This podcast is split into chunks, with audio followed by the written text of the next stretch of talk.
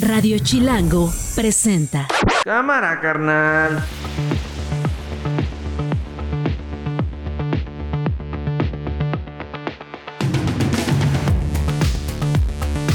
Una de la tarde en punto en casi toda la República Mexicana. Yo soy Nacho Lozano y esto no es un noticiero. Así suena el mediodía. Tenemos 24 horas para hacer esta revisión de boleta por boleta. Yo voy a apoyar al que gane la encuesta como miembro dirigente del movimiento de transformación. Mi respuesta es no. No nos olvidemos de que tengo muy poco tiempo de haber ingresado a lo público. Hay muchas cosas que necesitan madurar. Que nuestro país está abierto a dar protección y hacer valer el derecho del asilo a todos los nicaragüenses que lo soliciten.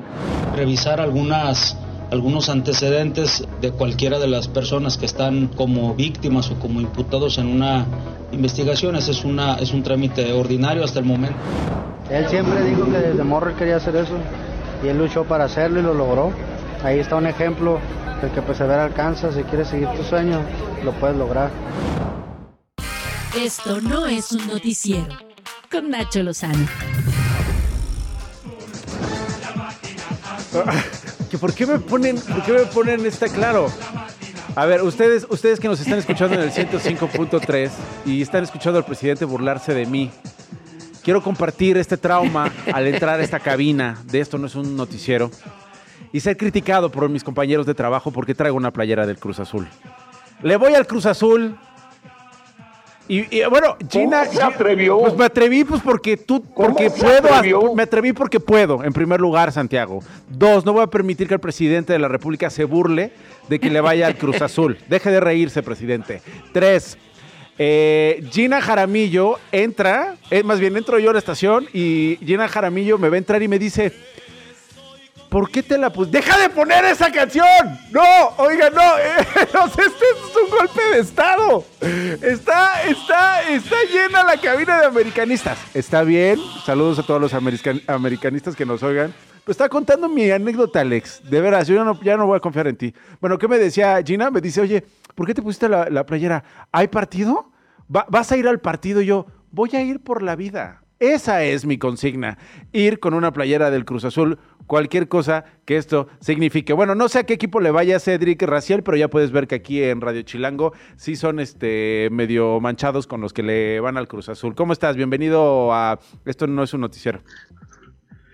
¿Qué tal, Nacho? Muchas gracias por la invitación otra vez. Oye, eh, la nota del día eh, que nos tiene concentradísimos en el World Trade Center de la Ciudad de México, pues es Morena. El conteo de boletas han llegado, bueno, con un operativo ahí con este, estas, estos rinocerontes, ¿no? Estas eh, camionetas que trasladan valores. En este caso, pues, en teoría, las intenciones de quienes fueron consultados para saber quién va a encabezar la candidatura presidencial. Hay un eufemismo que a mí me da flojera repetir, pero básicamente es eso. Y es una competencia, lo dices hoy en tu texto del país, este que estás actualizando porque tú estás muy atento durante eh, estas horas y lo estarás en las próximas horas. Cedric es entre dos, entre Claudia Sheinbaum y Marcelo Ebrard. Así es, bueno, como cuentas, eh, Nacho, el, este operativo de traslado eh, el hecho de que las boletas hayan estado resguardadas en una caja de seguridad, pues demuestra también el hecho de que esta contienda se está dando en un ambiente de mucha desconfianza entre los propios contendientes, de los contendientes hacia la dirigencia, eh, incluso quizá probablemente entre las mismas encuestadoras que están allí. ¿no? Hay que recordar que el partido contrató a, a cuatro encuestadoras para que le ayuden a hacer un sondeo espejo pero dos de esas encuestadoras también fueron en su momento criticadas por algunos de los aspirantes. Entonces, el ambiente que reina, que ha reinado a lo largo de todo el proceso y hasta su último momento, como es hoy, ha sido la desconfianza. Ahora, ahora mismo, eh, lo que explicó en la mañana el dirigente de Morena, Mario Delgado, es que hoy se, va a, se van a abrir las urnas, recordemos que la encuesta de Morena estaba conformada de dos partes. Una, un cuestionario, y la otra, una boletita eh, Circular. que la gente marcaba a quién quería como candidato o candidata. se depositó en una urna y esas son las boletitas que se resguardaron mm. en una caja de seguridad.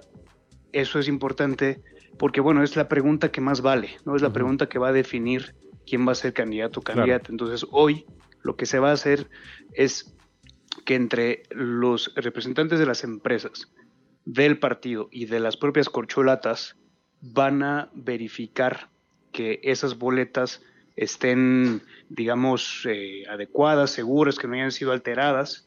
Según Mario Delgado, los representantes de las corcholatas no van a poder ver que todavía qué marcó la gente en esas boletas. Eso va a pasar hasta después, esta misma noche, dice él, que el partido y las encuestadoras van a hacer la captura de esos datos sin presencia de los representantes de las mm. corcholatas para mañana comunicar el resultado final, ahora sí, a los aspirantes, que como tú también recordabas, Nacho, pues es muy probable que este asunto se resuelva entre Claudio Sheinbaum y Marcelo Ebrard. Entre ellos dos. Y mañana en la tarde, pues, eh, tendremos a esta persona que también el presidente Andrés Manuel López Obrador tendría que entregar este bastón de mando simbólico, no sé qué signifique, pero bueno, eh, hay, varias narrativas alrededor de este bastón de mando. El principal narrador es el presidente López Obrador y es llevar el movimiento, ¿no? Lo que representa esta coalición de partidos. Finalmente, Cedric Raciel, especialista en la cobertura de asuntos políticos, reportero para el país México.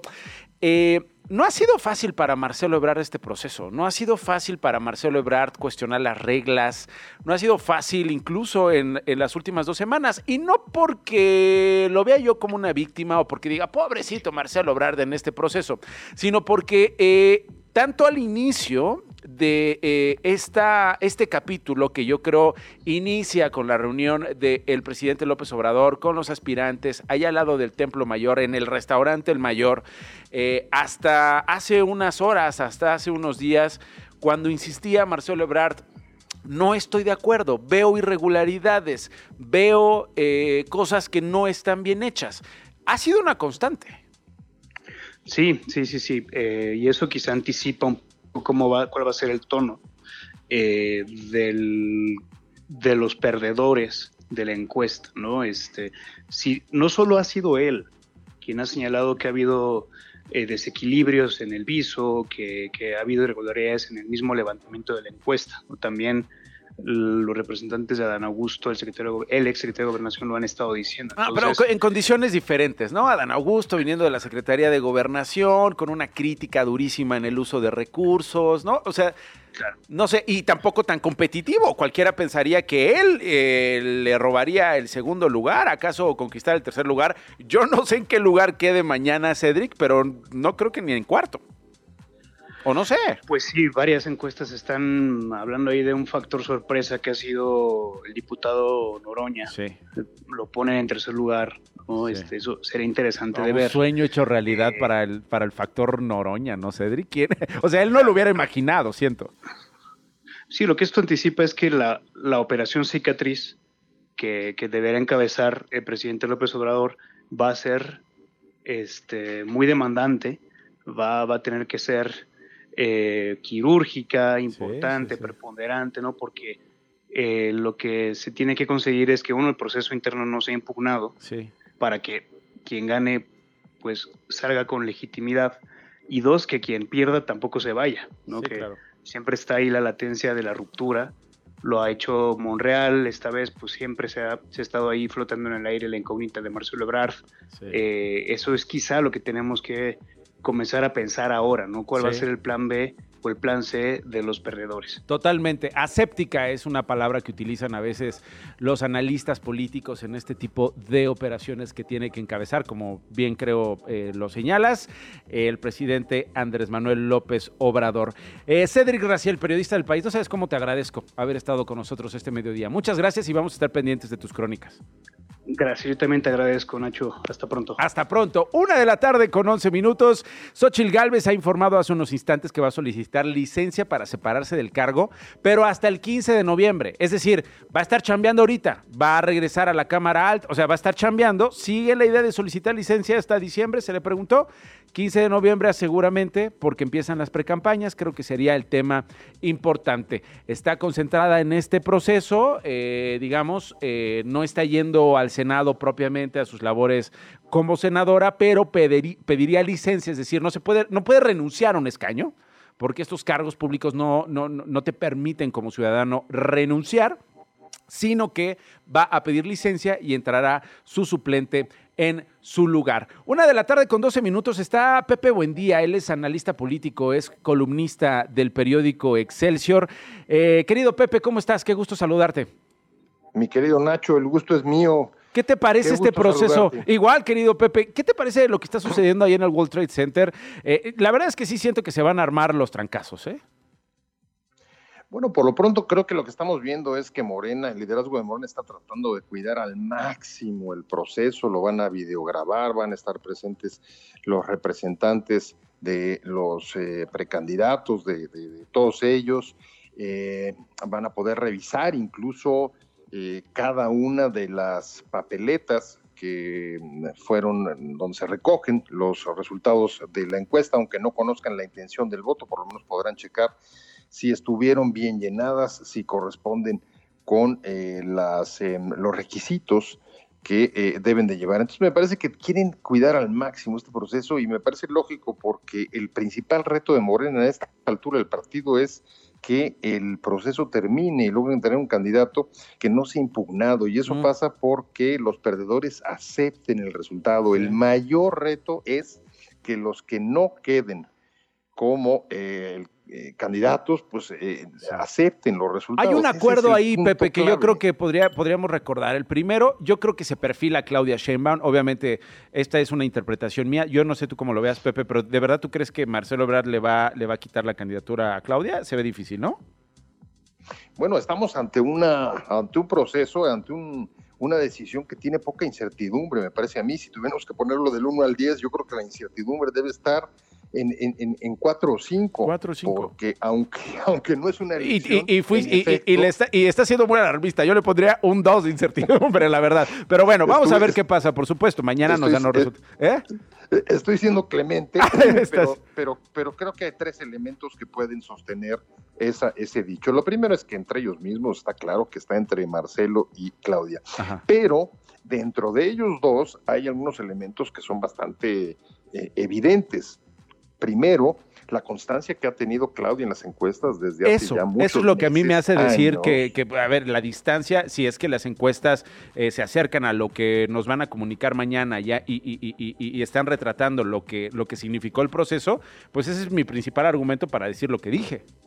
Yo creo que eso es correcto, porque además en toda esta, en todo este proceso prácticamente no han variado y en algunos casos se ha aumentado el eh, la intención de voto hacia Claudia, aunque del lado de Marcelo siguen insistiendo en que ellos tienen sus propios números, sus propias encuestas y que les dan el triunfo. Segundo elemento importante, Nacho, pues que está confeccionado para que justamente el más conocido y el que tenga el mayor intención de voto sea el que finalmente se imponga independientemente de otras cualidades como la honestidad o no ser corrupto o no tener imagen de ello o tener experiencia de gobierno, etcétera. Lo decía Cedric en su intervención. 75% de la decisión va a recaer en una sola pregunta. ¿Quién quieres que sea? Y eso, evidentemente, es eh, un, diseño que beneficia al que ha venido encabezando las encuestas. Y la tercera, que también es importante, sobre todo si pensamos en el, en el pueblo sabio que tanto eh, dice el presidente López Obrador, y es la Vox Populi. El Vox Populi desde hace rato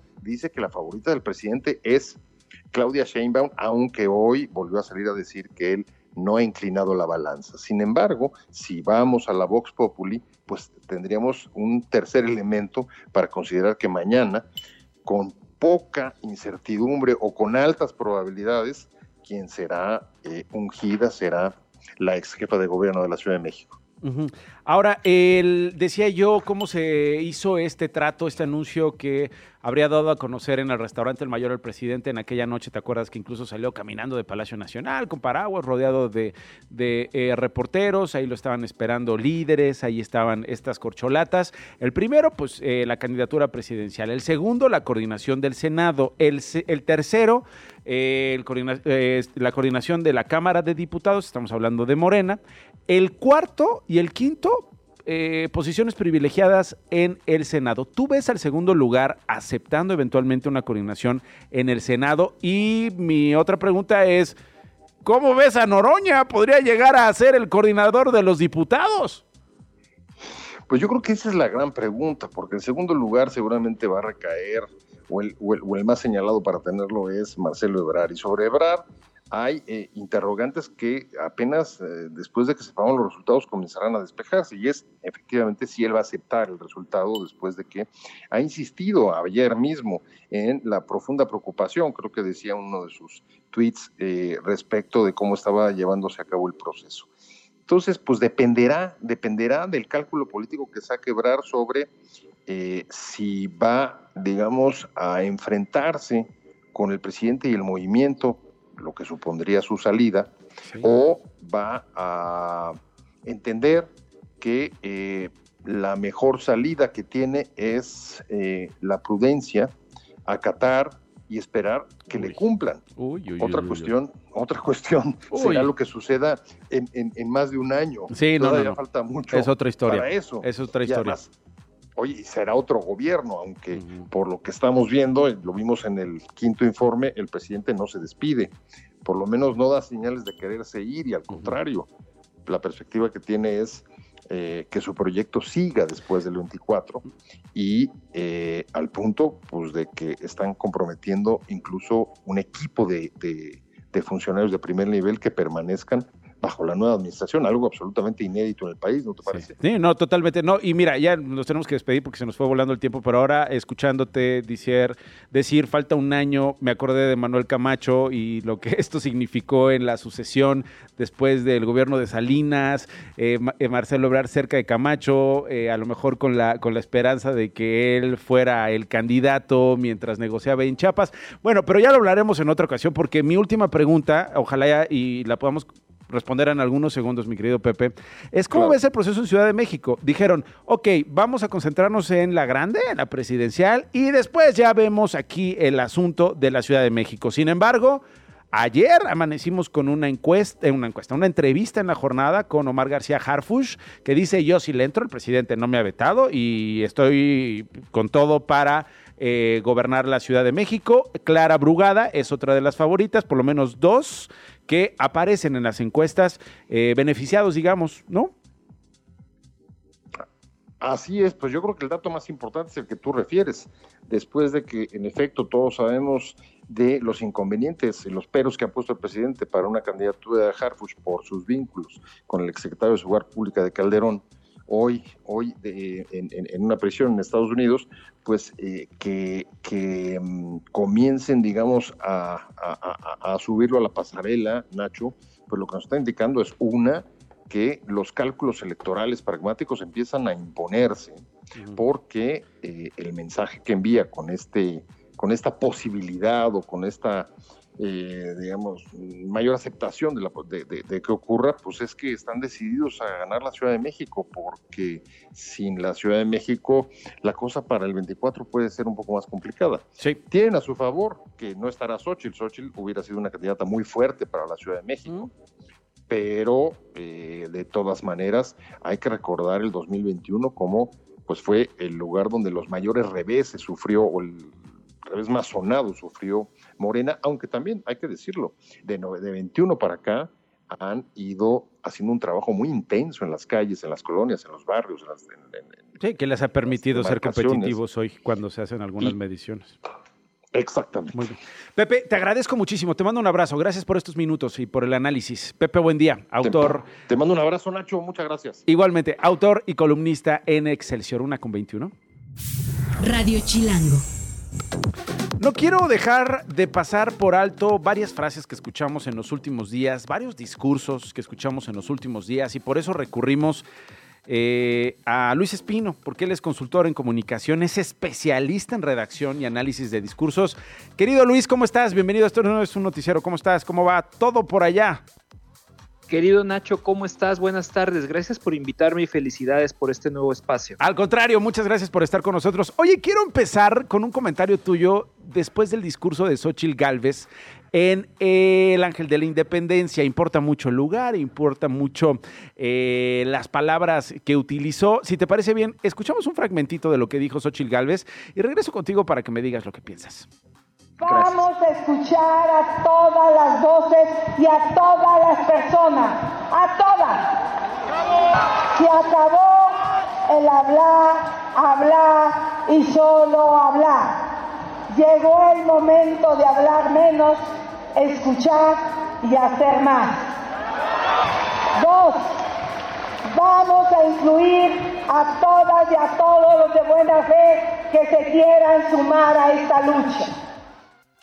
Eh, vamos a sumar a todos los que se quieran sumar a esta lucha. Algo que yo recuerdo mucho, eh, criticamos eh, de López Obrador cuando candidato, que de repente estaba ya convocando a cualquier persona con un historial público impresentable y sin embargo pues se sumaba a la lucha y parece ser que automáticamente al estar al lado de Andrés Manuel López Obrador se limpiaban sus pecados. Y luego vino esta última frase que es la que también me gustaría que analicemos, Luis. Mi regla de oro, ni huevones, ni rateros, ni pendejos. ¿Y quiénes estaban al lado de Xochil Gálvez? Pues ahí estaba Lito Moreno, ahí estaba Marco Cortés, y ahí había varios otros que, digo, no sé si entren en estas categorías, pero que pues por lo menos sí nos arrancaron una carcajada, ¿no, Luis? Pues sí, bueno, es, es un discurso en el que Xochitl me parece que está eh, haciendo una convocatoria amplia, justamente por, como, por, por lo que tú dices. La, la, sociedad mexicana del 2023 es muy diversa, es muy heterogénea. La mayoría de los ciudadanos no se siente fuertemente identificado con ninguno de los partidos políticos y, y sobre todo los jóvenes, ¿no? Hay que preguntarle a los jóvenes si realmente sienten que, los partidos políticos los representan en todas sus aspiraciones, en todas sus ideas, en todas sus causas. Yo creo que ante esto, pues es obligado para cualquier candidata o candidato eh, hacer convocatorias amplias. Como bien dices, López Obrador lo hizo no solo con estos personajes impresentables que, muy bien recordamos todos, sino yo creo que también con grupos de la sociedad tan disímbolos como los trotskistas del Partido del Trabajo o los evangélicos del PES. Sí, sí, sí, sí, eh, eh, creo que, creo que la, la, necesidad de, aglutinar eh, pues a la mayor pues cantidad de ciudadanos que piensan distinto, que tienen distintas visiones, es, es algo que se tiene que hacer, ¿no? No, no me parece que sea producto simplemente de, del calor del momento, lo que está diciendo ahí Xochitl. Y creo que es positivo también porque también el tono que está usando ella es pues de una apertura conciliadora, o sea, no, no es nada más vénganse todos para ganar, sino también un tema de cuando ella habla de escuchar, ¿no? Ella habla también de, que las voces que han sido excluidas vuelvan a ser incluidas en la conversación pública. En la lucha. Es algo que utiliza la palabra incluso lucha, que es que es que cambia todo, ¿no? Así es, sí, bueno, e, ella está ahí actuando eh, como líder del frente, ¿no? A final de cuentas, digo, sabemos que es candidata, pero el, el hecho es que ella ahorita formalmente encabeza los trabajos, es la coordinadora del Frente Amplio que aglutina a estos partidos y a la sociedad totalmente, civil. Totalmente. Entonces, pues sí. A ver, eh, déjame hacer una pausa, Luis. Déjame hacer una pausa y regresamos con la otra, que ya ibas a empezar a decir, la regla de oro, ni huevones, ni rateros, ni pendejos. Le salió al vuelo, lo pensó. ¿Qué significan estas palabras en el contexto de la alianza? Estás escuchando Esto no es un noticiero con Nacho Lozano. Mi regla de oro, ni huevones, ni rateros, ni pendejos. Ahí está Xochil Gálvez, mi querido Luis. ¿Lo pensó? ¿Qué, eh, qué, qué importancia tienen estas tres palabras? Bueno, son tres palabras que ella viene usando desde hace tiempo. ¿eh? Yo te diría que a lo mejor desde que fue candidata al gobierno de Hidalgo, cuando hizo también campaña por la delegación Miguel Hidalgo, que entonces se llamaban delegaciones, las ahora alcaldías de la Ciudad de México, y pues es parte de lo que vuelve a Xochitl, me parece, atractiva para, para, para el público. Este, este desparpajo, esta capacidad que tiene ella, yo lo he dicho en algún artículo por ahí, de, comunicar eh, una capacidad todoterreno. Cuando se trata de, hablar de temas serios, ella sí tiene eh, pues esta, esta capacidad de comunicar eh, experiencia, de acreditar que, que, estudia los temas, que conoce los temas, pero cuando se trata de estar en la plaza, entiende muy bien que ahí tienes que ser lo más claro, lo más directo, con un lenguaje que, te, que, no le quede a nadie duda de qué estás hablando y creo que ahí es eh, cuando ella eh, dice esta frase que por cierto me, han contado que, que, fue de las más aplaudidas en el, en el evento del Ángel junto con algunas otras que, que fue diciendo a lo largo del discurso. Y ella ahí se está refiriendo a sus equipos de trabajo. Después de que, de que termina de decir estas tres cosas dice yo a mis equipos les exijo honestidad, capacidad y trabajo entonces creo que ahí estaba muy claro que, el contraste que ella está haciendo, pues con lo que se ve actualmente en el, en el equipo que gobierna, junto con el presidente López Obrador, y a, ese equipo que a ella pues le reprocha eh, una serie de decisiones que, como tal y como lo vimos en el discurso previo, en, en la respuesta que ella da en el Congreso al informe de gobierno. Eh, Luis Espino, usted, ustedes, ustedes lo pueden encontrar con el arroba Luis Santespino, él es consultor en comunicación, especialista en redacción y análisis de discursos. Gracias Luis, te mando un abrazo muy fuerte, gracias por estos minutos. Al contrario, Nacho, un abrazo y saludos al público, gracias. Esto no es un noticiero. Amanecimos hoy revisando la prensa en Oaxaca, un bebé recién nacido colocado en una caja de cartón forrada con una cobija por falta de cuneros en el Hospital General Aurelio Valdivieso en Oaxaca, capital. Jesús Cortés es periodista en ese estado. Jesús, ¿qué pasó? Pues una noticia, Nacho, quizás eh, la más optimista de este tipo de noticias que estamos acostumbrados a pues a leer, a cubrir aquí en Oaxaca cuando se trata pues de estos, estos temas de negligencia médica, de saturaciones en hospital, de pues de mortalidad materna. Eh, recordemos hace algunos años, hace eh, cuando la señora Irma López tuvo a su hijo en, el, en, uno, en una clínica también de los servicios de salud de Oaxaca, esto en el norte del estado, en Jalapa de Díaz, cuando tuvo a su hijo y le dijeron que pues que no, que todavía no, los doctores le dijeron que todavía no era hora y ella salió a caminar y tuvo a su hijo en el patio ahí Optimista sobre una dices fotografía tú, porque como la que sea. En el peor escenario, el mejor de los casos, ahí tenemos un niño que está sobreviviendo con, eh, digamos, la atención, a pesar de la crítica a, eh, pues al personal del hospital por utilizar una caja, ¿no? Así es, como te comentaba de este caso que el bebé nació sobre el pasto, ahí también una fotografía que se hizo viral en esa época en Jalapa de Díaz.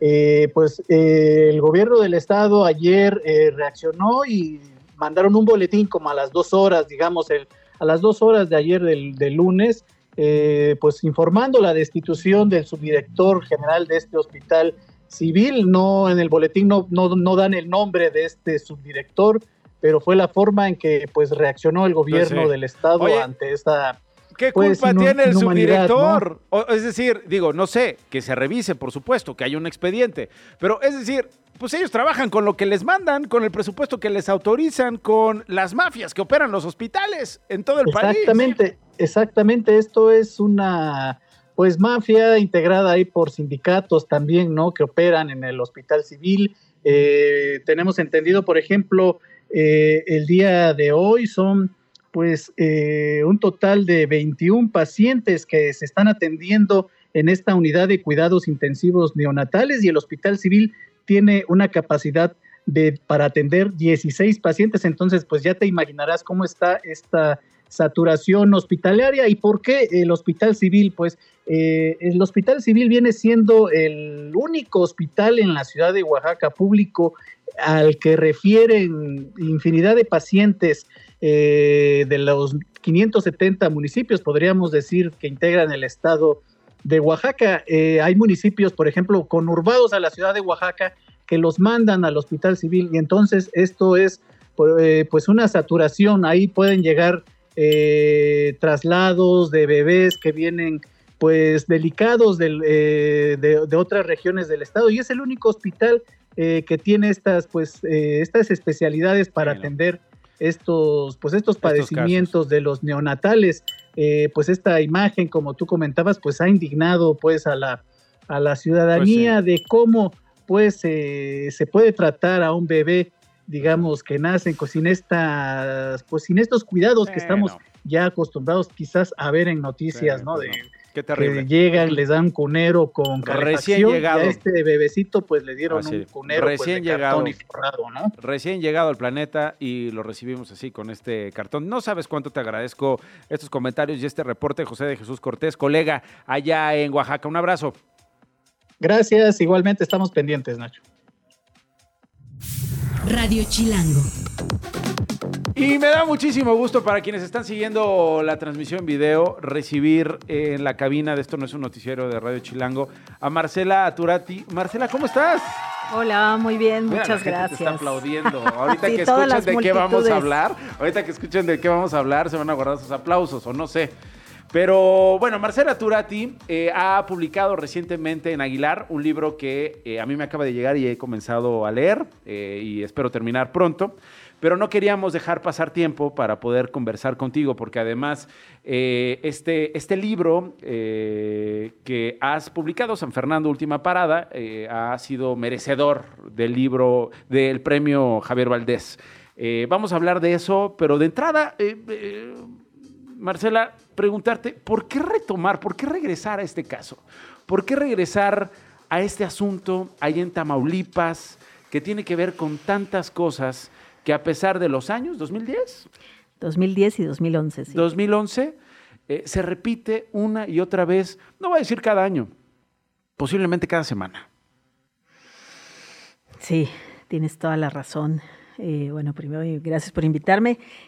Pues justamente retomo este caso que seguí, primero con la masacre de los 72 migrantes, para quienes no escucharon lo que pasó en San Fernando, Tamaulipas, y luego en 2011, cuando me tocó cubrir como reportera el hallazgo de las fosas de muchos de las personas que estaban en estas fosas de San Fernando, en el mismo lugar donde fue la masacre, eh, eran hombres jóvenes que iban a Estados Unidos y que fueron bajados de autobuses o de autos particulares y asesinados por los Zetas y se sabía también por policía municipal, ¿no?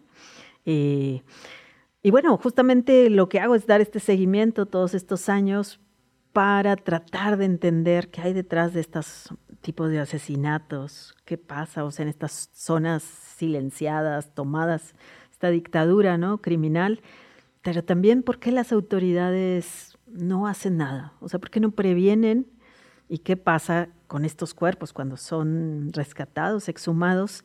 Y cómo la PGR los vuelve a desaparecer, ¿no? Cómo hay este, la, este, esta cosa, esta manía de las fiscalías de generalmente eh, no hacer bien su trabajo y solo enterrarlos en una fosa común en vez de tratar realmente de regresárselos a sus familias. Quisiera saber ¿Qué pueblo te encontraste ahora que regresas años después? Pero antes, ayúdanos a ubicar a San Fernando geográficamente en Tamaulipas. Sí, San Fernando es un, el municipio más grande, ¿no? En Tamaulipas y uno de los eh, es un municipio grandísimo, pero es el municipio bisagra.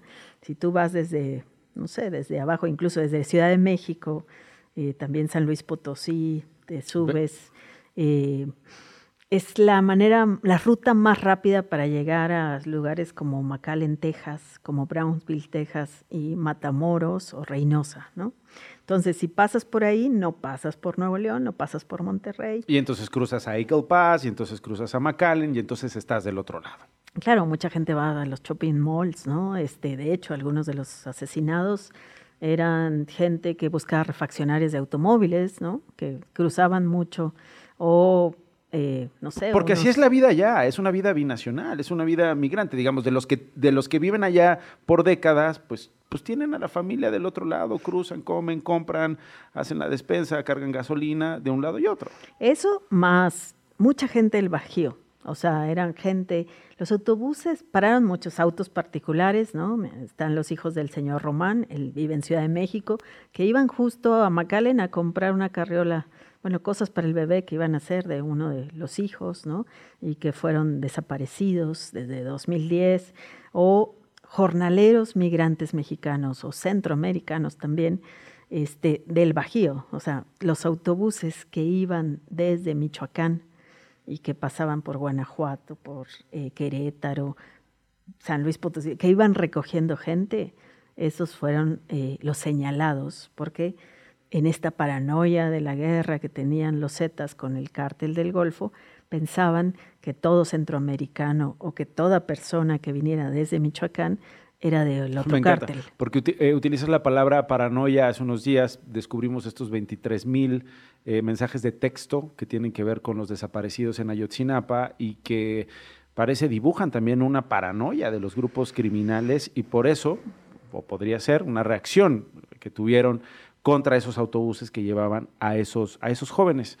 Eh, esta paranoia se repite en el 2010, se repite en el 2011, se venía repitiendo desde el 2008 cuando Felipe Calderón comienza eh, su guerra contra el narco. Eh, y te preguntaba, regresas a esta comunidad y cómo, cómo la encuentras? es decir, la gente se acuerda, la gente... ¿Cómo vive San Fernando? Bueno, esta paranoia que es mucho más que una paranoia, ¿no? Está en un mensaje de terror a todos, ¿no? Eh, eh, que opera también en lugares como Lagos de Moreno, o sea, tantos lugares que están tomados todavía por el crimen o que si pasas por una carretera te desaparecen solo por pasar por ahí. Ese es me acordé, este me acordé, digamos, por la coyuntura del caso Ayotzinapa, pero es como dices puede ser cualquiera, ¿no? O sea, todos estos y bueno, ¿qué es lo que encuentro? Que fue de las primeras cosas que me sorprendió. Siempre pensé que en San Fernando no había periodistas, ¿no? Porque decía, bueno, ¿cómo pasó la, la masacre de los 72? Y nadie dijo nada. Y no hay notas. Y cuando entro, logro entrar en 2015 o 2016, fue de las primeras veces que entro, veo que estaban sometidos. O sea, que ni en las misas se podía pedir por las personas desaparecidas, porque era provocar a los grupos criminales, ¿no? Entonces eh, solo se pedía porque estén bien de salud ciertas personas. Eh, los periodistas no podían ni siquiera mencionar la masacre. Todavía cinco años después, no les permitían ir a, estaba a unos kilómetros la bodega donde mataron a los 72, no tenían permiso, ¿no?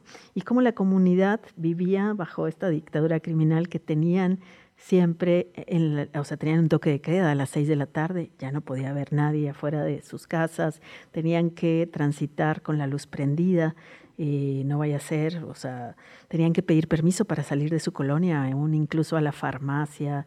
Eh, los que trabajaban, no sé, en el ahorrera tenían que vestir su uniforme en las farmacias, porque si no, pues era sospechoso, ¿no? De estar fuera de tu casa. Entonces, esto, bueno, más los asesinatos y las desapariciones que yo no sabía, pero que ocurrieron adentro de San Fernando y que tiene un impacto todavía muy fuerte porque hay muchas familias que siguen buscando a sus familiares desaparecidos, otros migraron a Estados Unidos, a Nuevo León, a otros o a otras ciudades, ¿no? Entonces San Fernando, eh, incluso se hablaba de que había mil niños huérfanos, ¿no? Nunca se probó esa cifra. Este, pero entonces es este, este punto ¿no? del horror y que tratan de rehacer su vida porque incluso la gente que dicen que fue de la que participó en estas matanzas, pues volvió a la comunidad años después, algunos estuvieron en la cárcel, pero regresaron y están juntos todavía rehaciendo sus vidas. Decía yo que este libro que estás publicando, esta eh, parte de tu investigación, o vamos a decirlo, continuación de tu investigación, San Fernando Última Parada, editado por Aguilar, eh, se llevó el premio Javier Valdés. Hablabas tú hace un instante de los periodistas y el oficio frente al contexto de un crimen organizado que ha visto como un gran modelo de negocio la cooptación de las autoridades, de la justicia, de las instituciones, digamos, del Estado mexicano. ¿Qué representa para ti que tu libro gane eh, el premio Javier Valdés, conociendo la historia de Javier Valdés? Sí, bueno, Javier Valdés, eh, nuestro amigo, colega. ¿Lo conociste? Claro, sí, éramos amigos. Eh, que fue asesinado en mayo de 2017. Sigue impune, hablando de impunidad, su asesinato. Sigue impune y al asesino en Estados Unidos lo hicieron testigo protegido, ¿no? O sea, que eso también pasa en esta historia. Eh, y bueno, eh, pues ha sido poner la vara muy alta, ¿no? Porque Javier nos enseñó a muchos a cubrir en estos territorios, ¿no? Criminales, donde no solo son criminales lo que llaman los narcos o los cárteles, sino hay este cosa donde los funcionarios son parte de la trama criminal, eh, lo permiten, no previenen o ayudan o prestan maquinaria o eh, no sé, entonces hay que andarse con cuidado y bueno, pues es un honor haber ganado este premio, ¿no? ¿Qué te enseñó Javier? Decías tú, nos enseñó a cubrir en estos lugares. ¿Qué te enseñó? Yo cuando empezaba como reportera, ¿no? Eh, me acuerdo que fui a Sinaloa, eh, en Culiacán. Él me decía, pues las cosas, de hecho, publiqué un texto, ¿no? De las cosas que me enseñaba, de lo que no se puede mencionar o lo que sí se puede mencionar, la importancia de escuchar a las víctimas, de estar cerca de las víctimas, cómo todo es una arena movediza.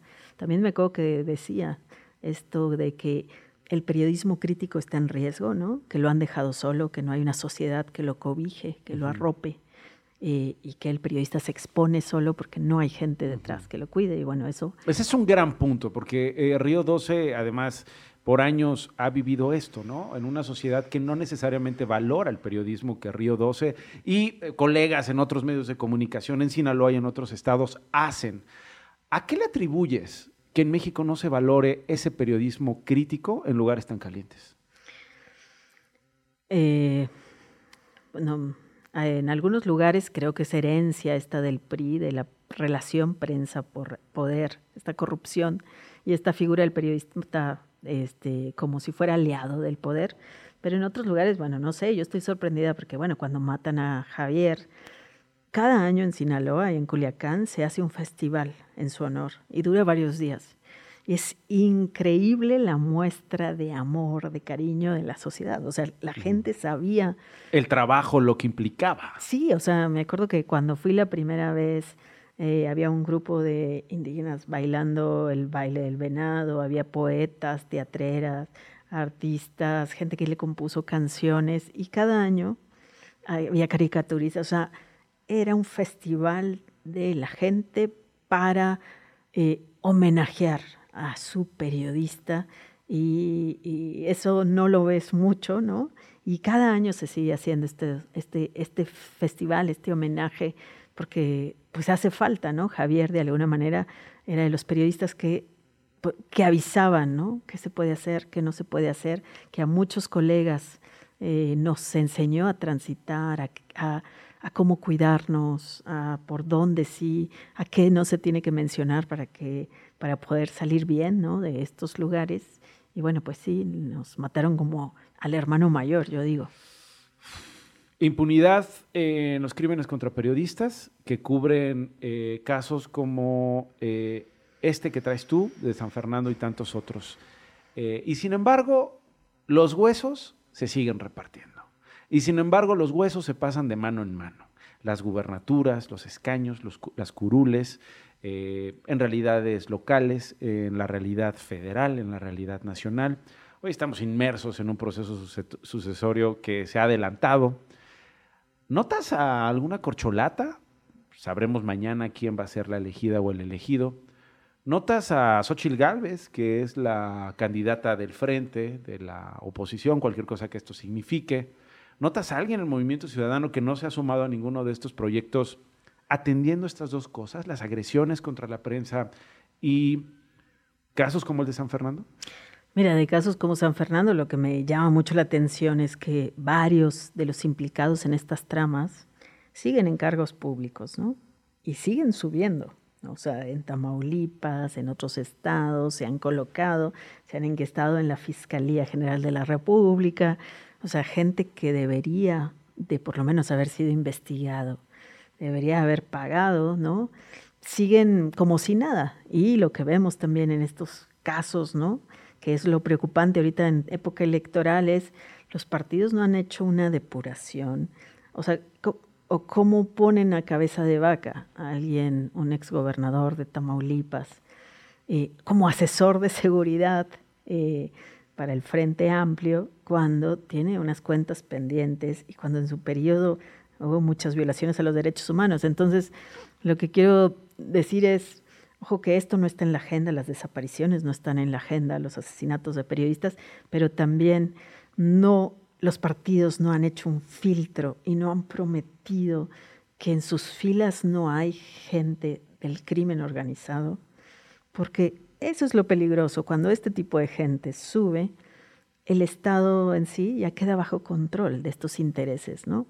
Y eso se lo debemos a muchos de los partidos, ¿no? Este tipo de asesinatos de lugares silenciados, porque lo que hacen es vender a la comunidad, es traicionar a todos y entregar la ciudad, que le dicen la plaza, para, eh, para que sea, eh, se, pueda comerciar todo, se pueda extraer recursos naturales, se pueda eh, comerciar con migrantes, se pueda esclavizar gente, se pueda traficar con mujeres, con niños.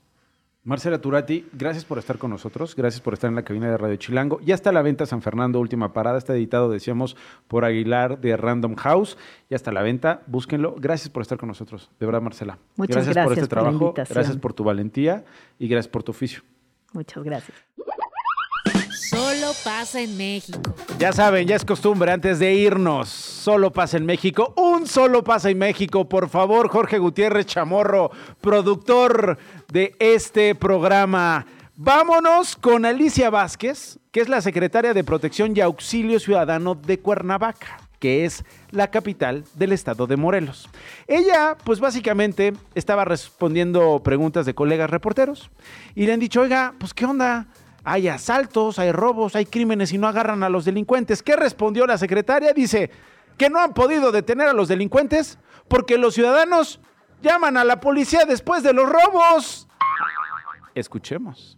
Y nuestro problema tanto de Temisco como de Cuernavaca es que los elementos operativos son llamados posterior al robo. Y eso a ellos les permite eh, diluirse. Se separan, a veces van dos, se separan y se van en puntos opuestos, algunos Alta Palmira y otros se suben por la parota hacia la autopista. Ah, bueno, ah, bueno, me quedo con eso. Una de la tarde con 54 minutos, solo pasa en México. Hasta mañana.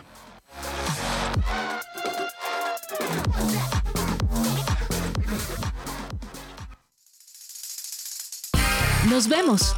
Esto no fue un noticiero con Nacho Lozano. XH Info 105.3 FM, transmitiendo desde Avenida Parque Lira 156, Colonia Observatorio, Ciudad de México. Radio Chilango, la radio que... ¡Viene, viene!